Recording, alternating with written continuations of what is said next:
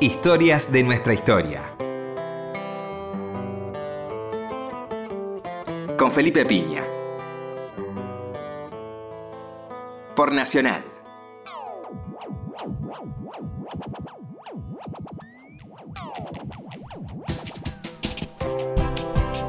Hola, ¿cómo les va? Acá estamos nuevamente en Historia de nuestra historia. Bueno, hoy tenemos un querido amigo de invitado, Sergio Pujol, ¿cómo estás? ¿Qué tal, Felipe? ¿Cómo va? Gusto, gusto verte. Eh, compañero de algunas aventuras. Así es. y bueno, ha sacado un libro hermoso que me lo había contado el año pasado. Le dije que era un golazo, que era lindo, lindo el tema como un mundo, ¿no? Un libro mundo de un año muy bisagra de la historia argentina, que es el 73.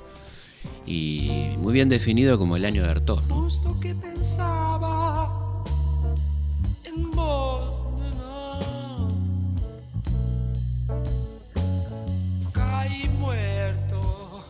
Otras, porque habría que decirte tantas cosas. ¿no? Tengo un amigo historiador, un colega, que se mató de risa cuando vio el libro. Me dice, solo a vos se te hubiera ocurrido de pensar que el 73 fue el año de Artaud, Claro. con todo lo que sucedió ese año. ¿no? Exactamente, sí. o sea que hay también, me parece, un, un gesto un poco desafiante en proponer ese título, que la editorial aceptó rápidamente. Claro, lógico.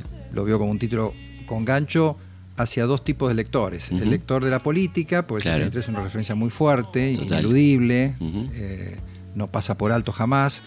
Y por otro lado, Artaud, que so- en la Argentina y solo en la Argentina, el significante Artaud eh, tiene dos significados. Claro. Eh, si yo digo Artaud en cualquier otro lugar del mundo, Es Antonín. Antonín Artaud, que había muerto Claro. hacía ya 25 años, cuando Claro. un joven de 23, Luis Alberto Spinetta, posiblemente a través de Marta Kelly, al menos eso me lo contó ella, Marta Kelly es la hija del nacionalista Kelly. Guillermo Patricio de Kelly. Guillermo Patricio Kelly. Y en ese momento, estamos hablando eh, principios de los años 70, era la pareja de Jorge Pistocchi, que unos años más tarde iba a fundar Expreso Imaginario y que se iba a convertir en una especie de manager de Luis Alberto Spinetta, o por lo menos de figura más bien protectora, alguien que le acercaba textos, que lo ponía en sintonía con, con otras influencias, ¿no? ¿Y cómo Marta termina siendo Marta, digamos, con ese papá?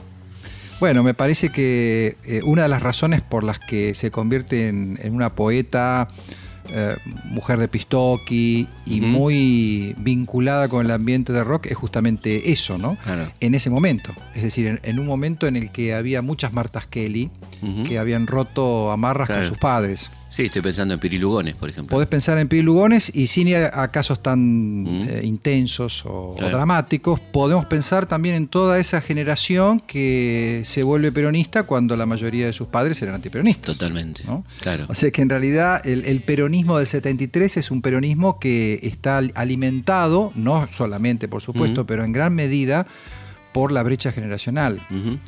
Y la música también está fuertemente marcada por la brecha generacional. Ahí mismo ya tenemos un elemento en común entre estas dos series del pasado, ¿no? La Claro. serie musical y la serie política, porque mucha gente me preguntó, bueno, eh, ¿cómo se te ocurrió relacionar una cosa con otra? En parte me hacen esta pregunta porque mm, sobrevuela eh, la idea, el, el prejuicio de que el rock siempre fue un movimiento más bien lunático, eh, aislado de la realidad política, Claro. No politizado, despolitizado, son algunos términos Mm. que se usan para hablar del rock, ¿no? Pero es totalmente Y se, lo, falso. y se lo falso, totalmente falso. Y se lo contrapone con un movimiento artístico que fue el Mm. nuevo cancionero Claro. del folclore, Mm. eh, porque no todo el folclore tenía un posicionamiento No, político bien. de izquierda. No, más bien lo contrario. Claro, más conservador. Más bien lo contrario. Claro. En la época de Yupanqui había pocos folcloristas que tenían algún tipo de identidad Sí. política definida, ¿no? Eh, y efectivamente, ese movimiento que empieza a principios de los 60 con Carlos Matus, con eh, Tejada Gómez, con Mercedes Sosa, Mm. lógicamente. Muy mendocino, digamos. Muy mendocino eh, en su origen, pero al mismo tiempo muy amplio en su repertorio, Mm. porque, por ejemplo, ponen en valor a un compositor como Ramón Ayala. Cierto, ¿no? claro. Este, los primeros discos de Mercedes son Mm. discos con chamamé, con rajido doble, Sí. ¿no? Eh, y luego sí, luego por supuesto la samba, que ella ya la venía cantando eh, desde su infancia en Tucumán. Entonces esa música cuando llegan los años 70 se convierte un poco en la banda sonora de la politización cultural eh, y, y de la izquierda argentina en ese momento. eh, porque muchos de sus exponentes eran miembros orgánicos del Partido Comunista, Claro. estaban afiliados al Partido Comunista. No encontramos ese tipo de afiliación o de posicionamiento entre los músicos de rock. No. Esto no quiere decir que el rock haya estado eh, encerrado en una cápsula todo lo o en contrario, una torre de marfil en absoluto. Estoy Estaba pensando muy en, vinculado. a premios ilegales, la marcha de la bronca. Exactamente, exacta, sí. Mm. Hay varias canciones, pero además de eso, lo que yo sostengo en el libro es que la canción que miraba al futuro, Mm. Mañana es mejor, lo dice Spinetta en Cantata de los Puentes Amarillos, la música que de algún modo encarnaba la imaginación utópica, no era el folclore. Y tampoco era la canción de protesta. La canción testimonial. Esa canción podía cumplir una función eh, de mm, apoyo, digamos, de acompañamiento de la gesta política, pero no bien se produjera esa revolución, que lamentablemente nunca se produjo, Ujú, sí. esa música iba a ser dejada de lado. Ujú. Esa música tenía fecha de vencimiento. En Sí. cambio, el rock no. El rock no tenía fecha de vencimiento. El rock era la música que, en caso de triunfar una verdadera revolución política, social y cultural, de algún modo iba a ser la música del, del mañana. ¿no?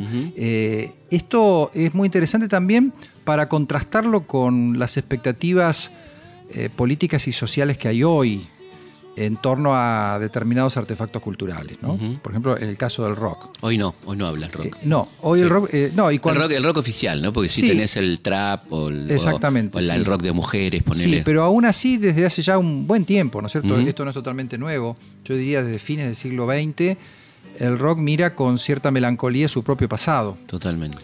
Y la prueba de ello es que, bueno, yo elijo este tema, está bien, uno dirá, yo soy historiador, efectivamente, tenemos ya unos cuantos años, eh, recordamos perfectamente cuando salió ese disco, fuimos Sí. creciendo con ese disco. Y sin embargo, vos consultás entre los oyentes jóvenes de rock y Artaud aparece entre los cinco discos favoritos y hace no mucho tiempo la revista Rolling Stone, que es una revista que tiene llegada a un público lector más bien joven, sub 30 diría yo en la mayoría de los casos, eh, bueno, se hizo una encuesta con todo lo discutible que puede tener estas encuestas entre productores, músicos y críticos y Artaud eh, fue elegido el disco más importante de la historia del rock. ¿no? Totalmente. En estos días estuve leyendo Melancolía de Izquierda, un eh, magnífico libro de Enzo Traverso, un gran historiador europeo. Y Enzo Traverso justamente eh, habla de, mm, de lo que pasa después del 89, después de la caída de- del muro de Berlín con las izquierdas. Claro. Y utiliza el término melancolía, ¿no? Por esa revolución o esa, ese sueño revolucionario, ese ánimo de, generalizado de cambio que finalmente se frustró, pero al mismo tiempo le da a la palabra melancolía no el, el sentido que le puede dar la psiquiatría o que le puede dar la literatura, de una especie de, de delectación en, en- en la tristeza, en el dolor. De regodeo, digo. No, Claro. sino eh, de algo que no sucedió, pero que, pero que puede suceder alguna vez. O sea que de algún modo se recupera esa, ese sentimiento Claro. utópico. Y yo eso lo veo en los músicos jóvenes, indudablemente, ¿no? Sí. Me parece que cuando escuchan Artaud, tal vez no lo escuchan con la misma actitud con la que nuestros padres escuchaban la música de los 20 o 30, la nostalgia del Mm. Claro. tanguero de los 60 o 70 que se sentía un poco arrinconado por las nuevas músicas, Sí. ¿no? Me parece que ahora eh, es diferente y seguramente, ojalá mañana sea mejor, ¿no? Sí, no, y llegando a Artaud, digamos, estaba pensando que uno podría considerar como el primer disco conceptual, ¿no? Sí. El tip tipo Sgt. Pepper, digamos.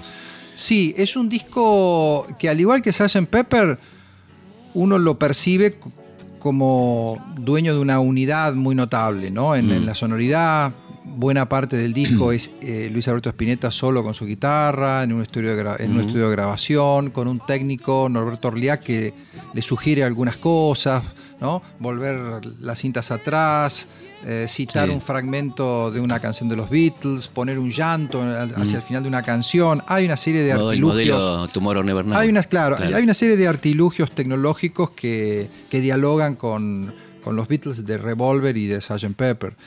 Eh, pero al igual que Sgt. Pepper, es una unidad que, mm, que se da un poco a posteriori, ¿no? Eh, porque la verdad es que si bien las canciones fueron escritas en un momento determinado y algunas de ellas, no todas, bajo la influencia de la lectura de Antonio Artaud, finalmente no hay dos canciones iguales en ese disco. Totalmente. Son completamente diferentes y cada canción podría dar origen a un disco. Eh, digamos, cada canción podría ser el, el track promocional, por decirlo de algún modo, de, de- de un disco de Spinetta. Podrían Sí. ser nueve discos de Spinetta. Sí. ¿no?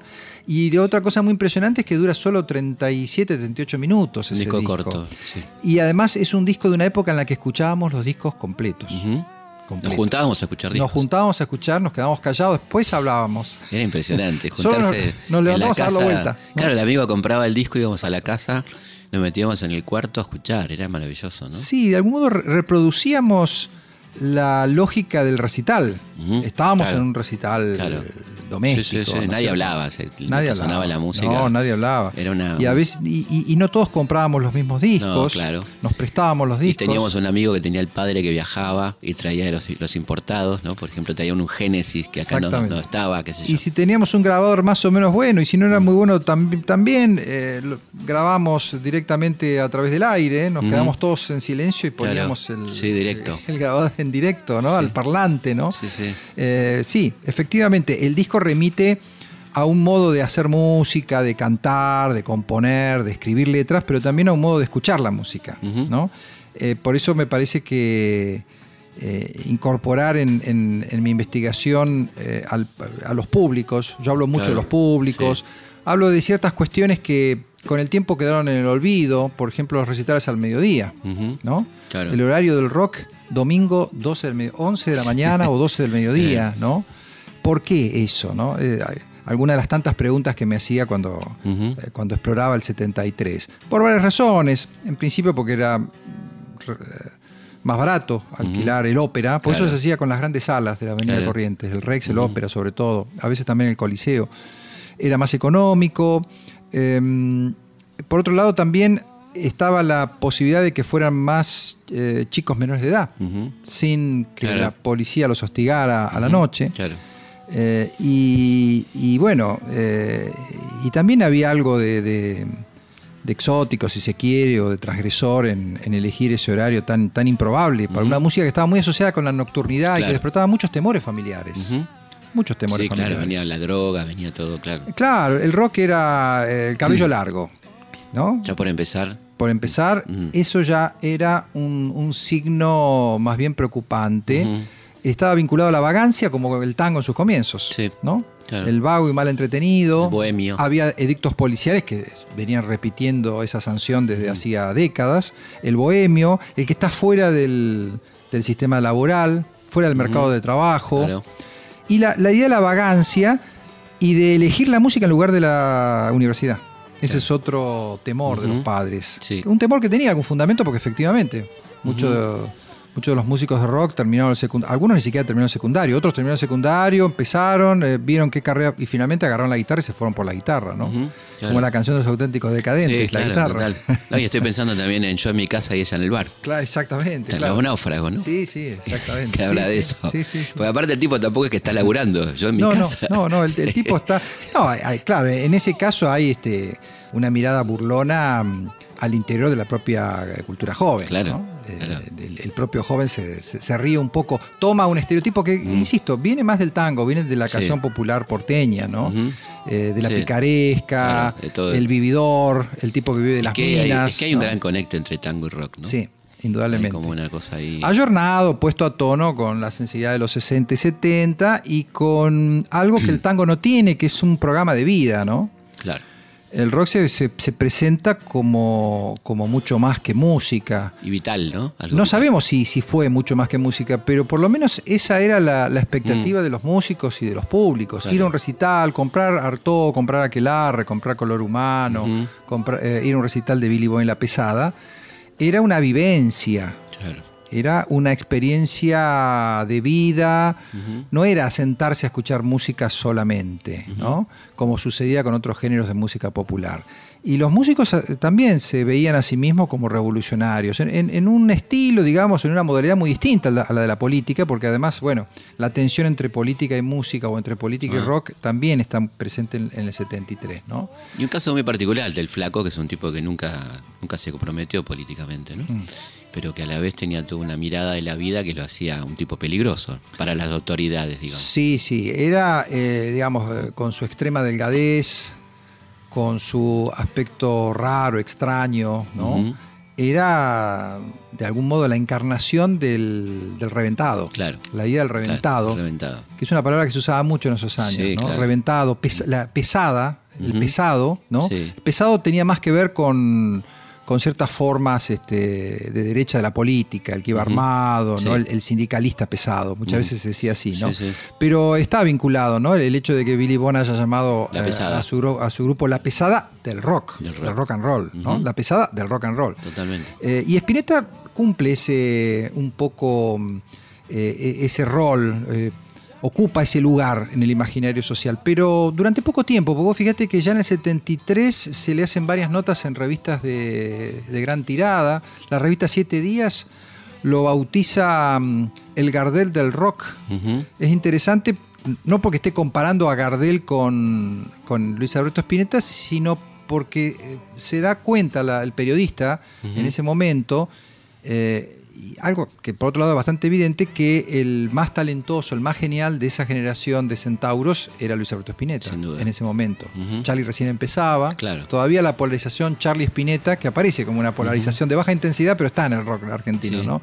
¿A quién preferís, a Charlie o a Spinetta? ¿no? Son como dos polos. Claro. Eso todavía no estaba eh, planteado en absoluto, porque si bien eh, Charlie García eh, empieza a ser conocido y muy exitoso, más incluso en términos de, de venta de discos. Con y- sui generis en con, con sui generis, con vida y con Confesiones de Invierno, Claro. que sale no casualmente en el año 73. ¿no? Sí. De todas maneras, Spinetta ya está visualizado como el gran artista de ese movimiento, que es muy nuevo, por otro lado, porque en el 73 los rockeros votan por primera vez y el rock vive por primera vez en democracia. Claro. Ya sea que tomemos eh, Rebelde, Rebelde, de Virus, claro, eh, Rebelde. de Virus, de, De eh, Rebelde de los de los Beatniks, de, de Morris, o tomemos el gran, el primer gran fenómeno de masas en cuanto a venta, que es la balsa de los Claro. De los, Los gatos. de los gatos como punto de referencia, estamos hablando de cuánto, de 7, 8 Claro. años, ¿no es cierto? Sí, sí, de sí. historia bajo los aprietes de los Todo engaña, Gañato, todo el engañato completo. Y completo. La, la dictadura Revolución comple- Argentina. la- claro. La política estaba proscrita desde antes, pero el rock no, el rock desde el 66, 67. Claro. No, pensaba eh, qué, qué tipo tan original Spinetta, ¿no? Qué, qué- qué originalidad. Es, es un distinto, sin ninguna Es duda. un distinto en todo sentido, es un distinto en las Mm. letras, en una época en la que mm, la canción popular, por lo que conversamos anteriormente, eh, tenía anclaje en la realidad, ¿no? Predominaba una mirada más bien realista o naturalista o costumbrista, ¿no? Tanto de las canciones políticas como aquellas que no lo eran. Claro. Eh, se pensaba además que la, la música popular debía tener una llegada certera, directa a los oyentes, que los oyentes tenían que entender rápidamente lo que decía la letra, Sí. hacia dónde iba la línea melódica y, y en lo posible tener ritmos que fuesen contagiosos. Eh, y Spinetta parece proponerse ir en contra de, de todos estos mandatos implícitos que tenía la, la música popular, porque además es una época en la que la divisoria entre música académica, culta o serie y popular era bastante estricta, Claro. más allá de los eh, viajes ida y vuelta que algunos artistas más osados podían hacer, Piazzolla, Rovira o el propio Luis Alberto Spinetta, pero en términos generales eran dos campos bien separados. Un dato interesante en ese sentido es que cuando eh, un productor mm, cultural le propone a Alberto Ginastera mm, hacer un ciclo de la nueva canción joven en el Instituto de Itela, de la calle Florida. Ginastera, que estaba al frente del Centro de, de- de Altos Estudios Musicales, le dice, no, mire, esto está muy bien, muy interesante como fenómeno social, pero esto no es música. Claro. Y ter- termina, ese ciclo se termina realizando en el área de teatro. O sea que, digamos, para la generación de Ginastera... el Está rock hablando del, del Ditela, además, Podí- ¿no? que- claro, hablando de Ditela, Claro. exactamente. No, y además con Marta Minujín y otros que hacían lobby para que le dieran bolilla a estos muchachos. Mm. Estuvieron finalmente, pero no estuvieron en el área de música. No eran considerados músicos. Claro, claro, ahí tenés un, un punto. ¿Y qué estaba pasando con la música en ese momento, ¿no? El 73 a nivel mundial, digamos. Bueno, a nivel mundial tenemos la salida de grandes discos, como, bueno, el más importante es El lado oscuro de la luna, que sale en el segundo semestre del 73. Y Luis Alberto de Pimienta, que era un músico muy informado, lo usa como música ambiental en la presentación el 28 de octubre de 1973 en el Teatro Astral del disco Artaud. Es decir, él establece un vínculo con El lado oscuro de la luna, aunque son dos discos completamente diferentes, y lo reconoce él y me lo cuenta Patricia Salazar, la La mujer. mujer, la madre de sus hijos, Sí. que la acababa de conocer, y participa en algunas letras, sobre todo en la letra por, ¿no? Esas 47 Claro. palabras Sí. aparentemente inconexas, ¿no? Una especie de cadáver exquisito. eh, que lo jugaron los dos, ambos, ¿no? Eh, Patricia y, y Luis. Me contaba que, se pasa, que Luis se pasaba el día entero escuchando El lado oscuro de la luna. Luego, en el 73, regresa después de dos años a la Argentina con muchísimo éxito, con más éxito que en el, mucho más éxito que en el 71, eh, Leandro Gato Barbieri. Claro. En el medio, entre el 71 y el 73, se había producido el estreno internacional de Último Tango en París, lo que le da un, Sí, un espaldarazo. un espaldarazo eh, notable. Y además, bueno, se genera una pequeña controversia o polémica con Piazzolla. Piazzolla dice que eso, eh, qué raro, ¿no? Piazzolla, Claro. le- el- Piazzolla usa Habiendo el- sido víctima. los brulotes Claro. que contra él disparaban Claro. los tangueros para eh, decir que eso no es tango. Y efectivamente no es tango porque tampoco la intención de Bernardo Bertolucci era reproducir fidedignamente el tango porteño. Era jazz, ¿no? era otra cosa, era jazz, una melodía internacional, ¿no es cierto? De Gran Hotel, en fin, se, se la puede ver de, de una película que, que duró en cartel eh, semanas acá. Fue prohibida. Exactamente. Eh, bueno, la prohibición se levantó muy poco tiempo en el 73. Claro, la época de que estaba Octavio Getino. digamos. Exactamente, porque una de las grandes novedades que trajo el 73, importantísima para, para entender el desarrollo de la cultura argentina, es el levantamiento de la censura. Para libros, para películas y para canciones. Sobre todo para películas. Claro. Por lo menos lo más eh, sensible y lo, lo que se observa más claramente es que de pronto se pueden ver películas eh, completas, sin si- cortes. si- sin los cortes, Claro. ¿no es cierto? Eso dura muy poco. ¿eh? Ya en el 74 lo tenemos a Tato, la tijera, y, y vuelve la censura y se va a quedar hasta el 83, 84, Claro. ¿no es cierto? Sí, sí, Porque espantoso. Tampoco va a desaparecer rápidamente en, en octubre del se- del 83 la censura, ¿no? Hay, hay un tiempito ahí, hay como una transición, ¿no? Claro. Eh, así que todo esto es muy estimulante para, para todos los jóvenes y más aún para un tipo que tenía las antenas de Luis Alberto Spinetta. El tango efectivamente está en retirada en el Total. 73, pero hay algunos artistas muy interesantes. Piazzolla se presenta en el Gran Rex, Piazzolla es una figura absolutamente consagrada, desde luego, y es uno de los pocos músicos de la generación anterior que de algún modo zafan de la guerra del cerdo, podríamos Sí, decir, ¿no? sí. Que los adultos, que lo- lo- los jóvenes admiran, respetan. No son muchos en el campo de la música. Yupanqui, Gato Barbieri, que era Goyeneche. un poco más joven, Goyeneche, exactamente, muy buen año para Goyeneche, muy buen año el 73, su encuentro con Atiro Stampone, los discos solistas de Atiro Stampone. Y después hay El gordo Troilo todavía. ¿no? el gordo Troilo, lógicamente. Y después hay, hay fenómenos masivos que, lógicamente, eh, eran los que movían la industria del disco, ¿no? Porque mucho de lo que hemos mencionado hasta ahora eh, ocupaban un lugar más bien marginal en términos de ventas. Es el año del crecimiento, el 72 y el 73, según datos que pude eh, consultar en la cámara del disco, es el año en el que crece notablemente el rock argentino. Claro. ¿no? El número de títulos, ¿no? Sí, pero repasemos los grupos que estaban, que eran cantidad, me acuerdo, Pastoral, Viven- Vivencia. Pastoral, Vivencia, Aquelarre, Ujú. Color Humano. Lito Nevia acaba de formar su trío yacero con Astarita y con el negro González. González. Eh, Miguel Eugenio. León Gieco graba su primer disco solista. ¿no? Claro. Eh, Raúl Porchetto gra- había grabado Cristo Rock en el 72, el disco se comercializa en el 73 y las Color Humano, del ¿no? disco Color Humano 1 y 2, que venía un poco demorada la salida y salen finalmente por separado, porque la idea de Edelmiro Molinari era hacer un álbum doble.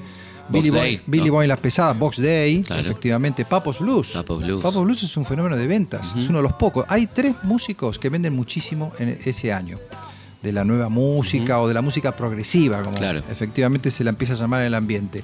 Esos músicos son Papo, con Papos Blues, Ujú. León Gieco, el primer disco de Gieco está cinco semanas entre los cinco discos más vendidos de la Argentina. Mirá. De esto no se habrá enterado León. Claro, seguramente. Claro. No, porque los contratos que... No, Eran, eran en contratos serio, muy, los- muy eran- hablando del león leonino. absolutamente leoninos, ¿no? Claro. Vos fíjate que Artaud en realidad eh, surge un poco por accidente, porque Spinetta había firmado un contrato eh, por dos años eh, para hacer tres discos con Pescado Rabioso. Las desavenencias internas, las diferencias artísticas, en- sobre todo entre él y Lebón, hace que la banda se disuelva en abril del 73, después del lanzamiento del segundo disco, que es un álbum doble, que en esa época había que hacer un álbum Sí. doble, ¿no? Había que convencer a, a los productores, pero era, fue considerado un disco, aunque fuese doble. Entonces faltaba un disco para cumplir con el contrato. ¿Qué compañía era? Microfón Talent. Microfón. Ahí estaba Jorge Álvarez. Jorge Álvarez, claro. Y el estaba Billy- Mandioca. exactamente. Y estaba Billy Bond también. Bueno, finalmente se hizo ese disco, pero Spinetta con una actitud claramente desafiante, se propuso hacer un disco con absoluta libertad creadora. Un disco que mm, aún hoy resulta áspero en, en muchos sentidos, díscolo. ¿no? En, en muchos sentidos. Eh, las medidas irregulares de sus canciones. Tenés una canción como Por que dura un minuto 39 y después tenés Cantata que dura casi 10 minutos, ¿no? claro. Eh, no hay una banda, es él. En algunas canciones mm, apela a los servicios musicales de su hermano Gustavo, baterista, está Rodolfo, está Emilio. Hay una idea eh, flotando en el, en- en el ambiente de, de volver un poco a, a lo que fue eh, Almendra, aunque como sabemos en, en la historia, en el psicoanálisis nunca se vuelve al pasado, ¿no es cierto?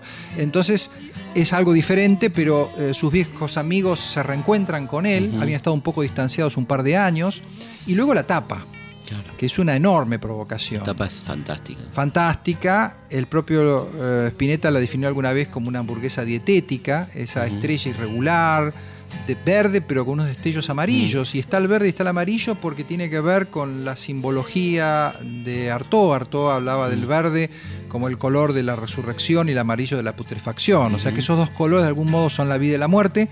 Hay una fotito de Artaud joven de un lado, Artaud viejo, ¿no? ya decadente del otro lado. Eh, adentro del disco hay una especie de prospecto farmacéutico, las letras están en un papel muy pequeño, todo es irregular, todo es deforme, todo es una provocación.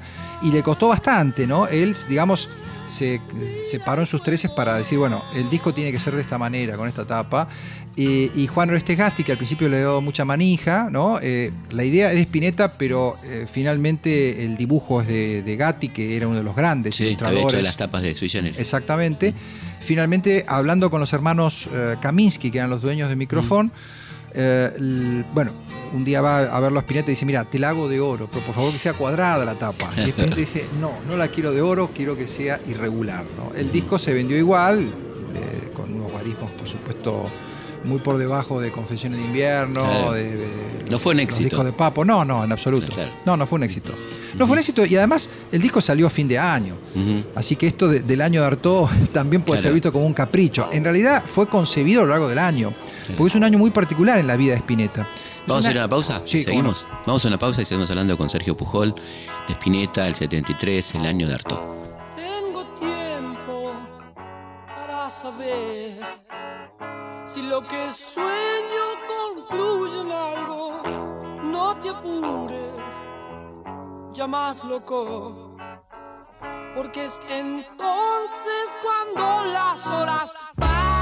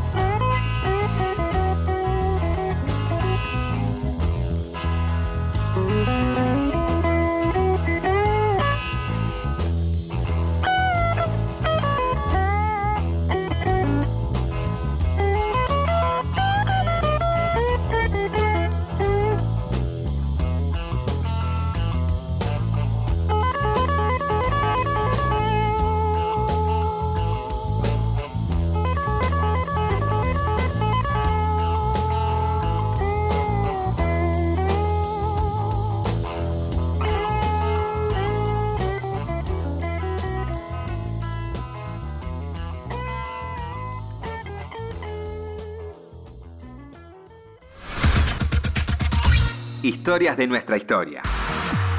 Seguimos en Historias de nuestra historia.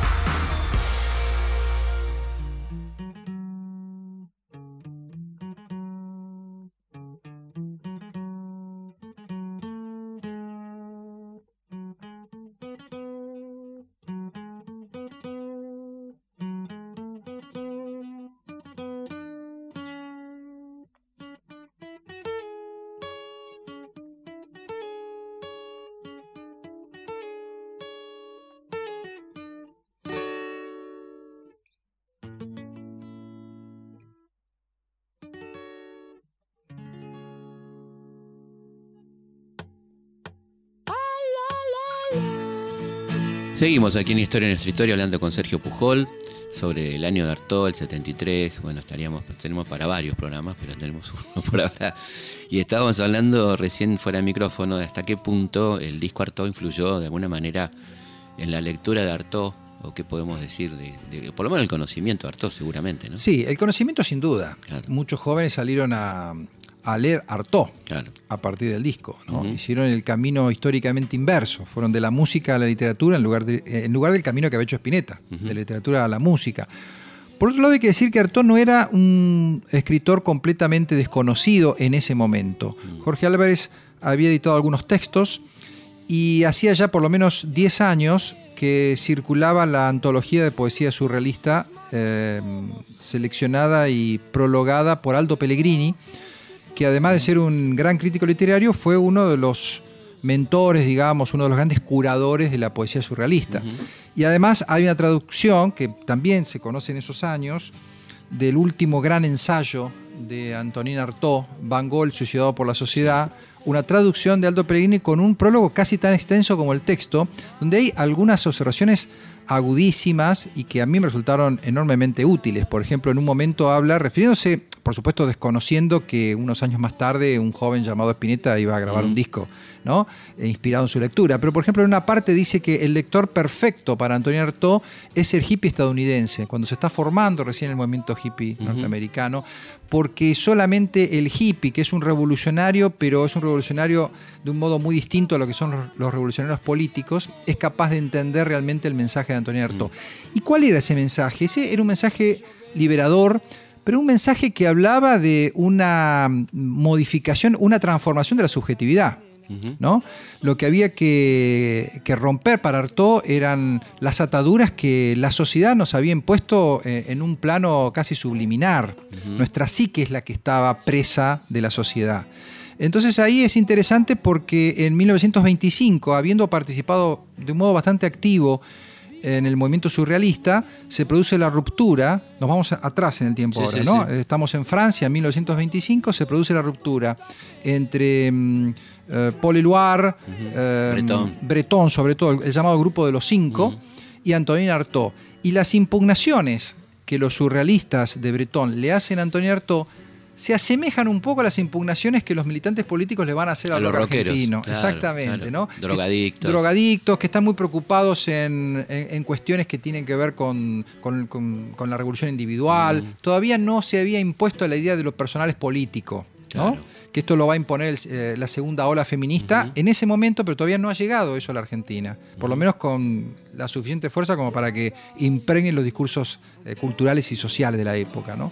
Así que yo encontré ahí algo también interesante que eh, revela no solamente mm, eh, cómo fue el año 73 en, en materia eh, política y cultural, eh, sino también algo que tiene que ver con la genealogía del rock. Porque es verdad que el rock irrumpe como algo novedoso, completamente nuevo, que rompe con las tradiciones, que se planta frente a los educadores, frente a los padres, frente a las instituciones. Pero también es cierto que hay una línea genealógica que vincula a esa cosa nueva que aparece, tan juvenil eh, y, y tan difícil de asimilar para los padres, con otras expresiones artísticas del siglo, por lo menos del siglo XX. ¿no? Eh, no todo el rock ha sido así. Quiero decir, no todo el rock eh, en la Argentina ha tenido el sesgo vanguardista que tuvo Spinetta, sobre Sí. todo en ese momento. Sí, sí, sí, ¿no? claramente. Pero de cualquier manera mm, hay- algo que, que, bueno, que ya ha sido estudiado también en otras latitudes por otros investigadores. ¿no? Yo cuando hice este libro, por supuesto, tenía muy en mente los trabajos de Gray Marcus, ¿no? Gray Marcus, claro. que Rastros tiene- de Carmín, ¿no? Sí. Se relaciona el movimiento punk con el dadaísmo. Totalmente. Esa, esa, esa descripción que hace Marcus de cuando va a ver a los Sex Pistols, ¿no? Que queda- Exactamente. Queda horrorizado y fascinado. Exactamente, horrorizado, fascinado y, y se pone a investigar eh, hacia atrás, Claro. ¿no? A ver qué, qué hay, De Apolo y eh, Dionisio. el, el situacionismo, el situacionismo claro. francés. Mm. Del 68 también, justamente, ¿no? El 68 también estuvo el movimiento situacionista que tiene mucho que ver, que el rock tiene mucho que ver con el situacionismo, eh, el surrealismo eh, y el dadaísmo. Acá ¿no? casi no tuvo representante el situacionismo, No, ¿no? Acá no. no, no me pegó el situacionismo. No, no pegó. Bueno, yo diría que en cierto modo las algunos recitales de rock, Mm. cuando Spinetta salía con guantes verdes, ¿no? Y se sacaba los guantes y el, pol, el, el talco caía en el escenario, o cuando salía con una túnica. O con la sirena en la espalda. Con la sirena en la espalda, David Lebón vestido de mujer. Ah, hay una performance del rock, hay una teatralidad del rock que tiene algo que ver con el situacionismo. Lo mismo esta tapa, porque Claro. esta tapa en una batea de una disquería del centro porteño era evidentemente algo que llamaba muchísimo la atención. Era Claro. una pequeña performance también. El, el modo de comercialización de este disco fue una pequeña performance. Claro, lo que hacía Génesis, ¿no? Lo que hacía Génesis. Rock teatral, digamos. Exacto, sí, en Estados Unidos y en, y en Europa estaba mucho más desarrollado y estaba más aceptado. Lo que no había en el rock internacional, por llamarlo de algún modo, es esa fuerte polarización entre lo comercial y lo artístico. ¿no? Por ejemplo, en la Argentina el rock no se bailaba. El rock se empezó a bailar con virus. Claro. ¿no? Se había bailado antes con Sandro y los de Fuego, la- Sí. la, prehistoria o la protohistoria del rock. Y por otro lado, eh, un músico progresivo, tachado de complaciente, bueno, era motivo para un duelo prácticamente, ¿no? Sí, sí, directamente. Hay un hecho muy interesante que incluso lo, lo podríamos considerar fundacional para la contracultura en la Argentina. En septiembre del 70 se lleva a cabo la primera edición del Festival Barrock. Eh, muy cerca de donde está la Facultad de Derecho. De Después, Derecho. Se, después se mudaron al velódromo. Claro, porque lo tiraron abajo, el, Exactamente. el famoso estadio, el anfiteatro. Exactamente, el anfiteatro. Muy cerca del periodo de exposiciones, donde Sí. durante muchos años tuvo la, Feria del Libro. Bueno, ahí se hizo el- la primera edición de, de Barrock, que la hizo eh, Ripoll. Em, Ripoll había sido colaborador periodístico de la revista Pinap, Ujú. una de las primeras revistas para jóvenes, Sí. pero hecha por adultos. Claro. ¿Mm? Se notaba eso. Eso se notaba.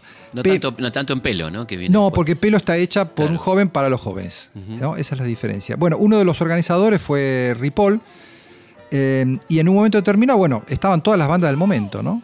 Estaba Manal, eh, estaba mm, Billy Boy La Pesada, estaban todos, hasta Sui Generis. Y en un momento determinado eh, aparece en escena Rodolfo Alchurrón, un músico de gran calidad, de mucho prestigio, que había tocado con Rovira, un músico de jazz y de tango Claro. contemporáneo, con una enorme formación musical, realmente, y lo invita a cantar un par de temas a Carlos Viso, Ujú. Conexión el, número cantante, 5. el cantante de Conexión número 5. Muy buena voz, muy linda voz. Muy buena voz, Mm. y además de muy buena voz, era un tipo que estaba muy comprometido políticamente porque él había grabado apenas unos meses antes la marcha de la Juventud Peronista Argentina. O sea que era un cantante de la tendencia, podríamos Claro. decir. No le bastaron estos blasones para que le tiraran con todo, ¿no? claro. Que lo chiflaran. Se se tuvo que ir bajo una lluvia de monedas porque era un cantante complaciente, estaba tachado como complaciente. ¿Qué es lo que lo hacía complaciente en el momento de subirse a un escenario y lo hacía combativo en el momento de vivir como un ciudadano la, la actividad política? Bueno, cantaba en inglés, ¿no? claro. No componía sus propias canciones, es decir, no reunía una serie de requisitos de pertenencia al- Claro. a eso que era muy nuevo y que en cierto modo estaba sobreactuado también. Porque en realidad el, el enemigo, el verdadero adversario de esos músicos no era el tango o el folclore, que eran la música de los padres. Mm. Era la nueva ola, Claro. era el Club del Clan, Palito Ortega. Palito Ortega, Ujú. y músicos de- del mismo paquete, digamos, del mismo lote, ¿no? Los náufragos, Leonardo Fabio mismo. Leonardo Fabio mismo, exactamente. Así que esa polarización yo la interpreto en el libro eh, en términos políticos también, no en los términos de la política que se estaba lidiando eh, en, en los planos, digamos, este, nacionales, ¿no? Eh, pero me parece que hay una mm, manera mm, muy, este, no sé si decir fanática, pero muy apasionada, muy comprometida de entender la música, de entender eh, la producción musical y el significado que esa música tenía para esa generación. Me parece muy interesante esta cuestión de rock y militancia como cosas muy separadas, ¿no? No eran lo mismo, ¿no? No había un rock militante. No, había, no hay eslogans en el rock. No, no hay eslogan y, y- y los militantes vivían con cierta di- disimulo Sí. su adhesión a algún grupo de rock. Cierta culpa. ¿no? Cierta culpa, pues no estaba bien visto por las conducciones. Una ni- culpa ni- pequeño burguesa, dirían Claro, ellos mismos. Claro. Que ¿No? era más, estaba permitido el folclore, ponele. Totalmente, ¿No? totalmente. Habilitado el folclore, Huerque Sí, Mapu. Sí, ¿no? sí, claro. Bueno, el caso de Mapo que acabas de mencionar es muy interesante, porque dentro de la, mm, del Ministerio de, de Educación y Cultura, estaban juntos en esa época, con Tayana, Sí. eh, hay una oficina para mm, producciones culturales a cargo de Nicolás Casulo. Y Nicolás Casulo, o Casullo, Sí. que fue un sociólogo, sí. politólogo, muy, muy capo, muy, muy querido por, por muchos de nosotros, por lo menos, eh, le encarga a Huerque Mapu la cantata montonera. Eh, es inimaginable. Ese un- es el un- encargo del Ministerio de Educación, digamos. Exactamente. Es un- sí, es, es un, un pedido oficial. Es inimaginable un pedido de esa naturaleza a cualquier grupo de rock, incluso Arcoiris, que en todo Totalmente. caso era el que podía estar más cerca de lo folclórico, ¿no? Este, Sí, dentro pero de no los ideológicamente, Pero no ideológicamente. Claro. Sí, sí, claro, y era como, como una rareza. Y eso se estrena más o menos a, a fines del 73, ¿no? Sí, eso se estrena a fines de 73. En Luna Park. E- efectivamente, sí, sí. Y el disco nunca se puede editar, ¿no? Porque ya en el 74 era imposible hacerlo. Claro. Sí, ya en ese fin del 73 ya era, ya era complejo. Sí, eh, el año es vertiginoso. Sí, no nombramos a Roque Narvaja, ¿no? Sí, Roque Narvaja había grabado en el 72 un disco llamado Octubre, Sí. Que siempre lo mencionamos como quizá el disco más político que produjo Sí. esta, esta cultura rock. Porque Mm. es verdad que eh, el rock era muy diverso como género, muy, muy diverso. Entre, no sé, Billy Bond y León Gieco o Pedro y Pablo había una gran Claro. diferencia, ¿no? Los acústicos, los eléctricos, los pesados, los livianos, La los, temática. Más, ri- los más rítmicos, los más melódicos, eh, los eh, folk singers criollos, ¿no? Sí. Eh, Porcheto, eh, Gieco, lógicamente, que era el, el más valioso que surge en ese momento, Vivencia, Miguel Eugenio, Pedro y Pablo, solían frecuentar el sindicato de músicos ahí en la calle Paraguay, un lugar muy eh, interesante en, en cuanto a la toma de conciencia de los derechos del músico entendido como trabajador de la cultura, ¿no?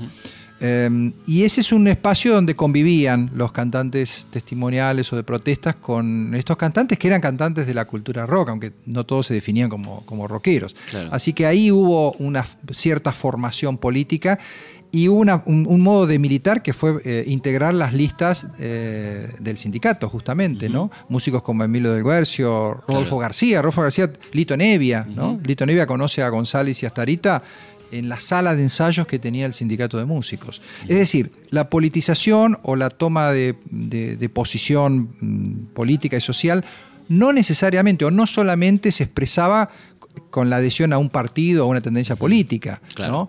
Eh, eh, hay una micropolítica en la que el rock tuvo un papel muy importante en esos años. Totalmente, que no era la política en sí, la- el- toda la cuestión cultural, ¿no? Del cambio cultural que proponía el rock, ¿no? Exactamente, Que sí. era claramente subversivo, Exactamente, sí, sí. que no gustaba. No, no, no, no gustaba y, y no no gustaba, encaja- digo, a las autoridades. y no refiero. encajaba tampoco. Pero hay un hecho también eh, curioso, ¿no? Porque es verdad lo que decías al principio de esta pregunta, que eh, rock y, y militancia política eran caminos paralelos, que se tocaban muy poco, en verdad. Sin embargo, hubo un festejo el 31 de marzo de 1973 que se llamó Festival de la Victoria o del Triunfo Peronista.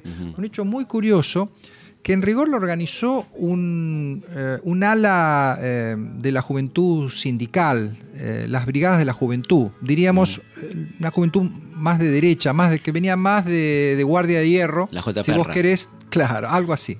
La J. Perra, exactamente. era la juventud peronista de la República Argentina. Exactamente, pero cuando se empezaron a llenar las gradas de Argentinos Juniors, las banderas que se veían eran las banderas de la JP, las banderas de Montonero, Claro. alguna bandera de FAR, ¿no?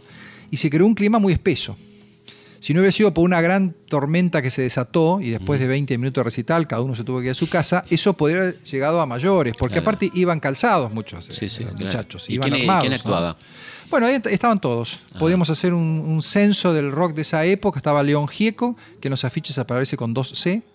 Estaba Raúl Porchetto, estaba Sui Generis, que cuando cantan el himno Charlie acompaña eh, desde el piano, estaba Billy Boy La Pesada, que era uno de los organizadores, la banda del oeste, con Diego Villanueva, que fue en realidad la banda que eh, se encargó de establecer eh, eh, contactos con, con las brigadas, con, con la J. Perra, como decís Sí. vos.